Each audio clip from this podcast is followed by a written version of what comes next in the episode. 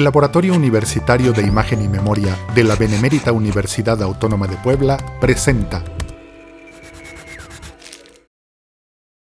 Hoy les cuento un poco sobre un proyecto de investigación en torno al cine documental mexicano, específicamente en una categoría que yo denomino como metadocumental.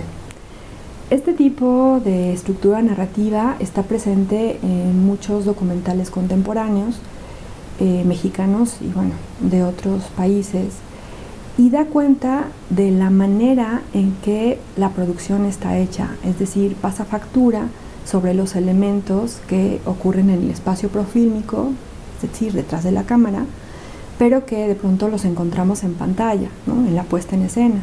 Es decir, puede ser que encontremos el sonidista, el director, eh, que se atraviese alguien que forma parte del equipo de iluminación. En general son estos elementos los que de pronto nos sacan de la historia y nos envuelven eh, pensando en que alguien está ahí, que la cámara está ahí y que esto es una construcción.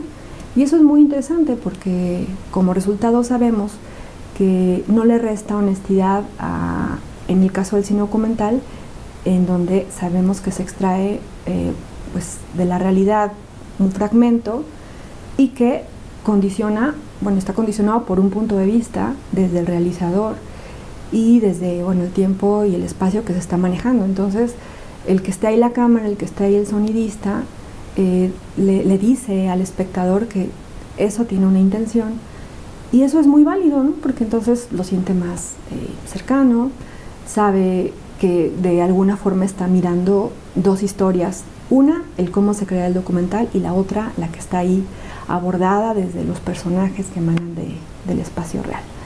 Eh, ahí también, bueno, siempre me gusta poner el ejemplo para entender esta ruptura también de la llamada cuarta pared, eh, como Malcolm en medio, ¿no? Que es esta serie que regularmente está contada así, en donde Malcolm mira a la cámara, mira al espectador, le mira de frente y le, dialoga eh, en una manera más cercana.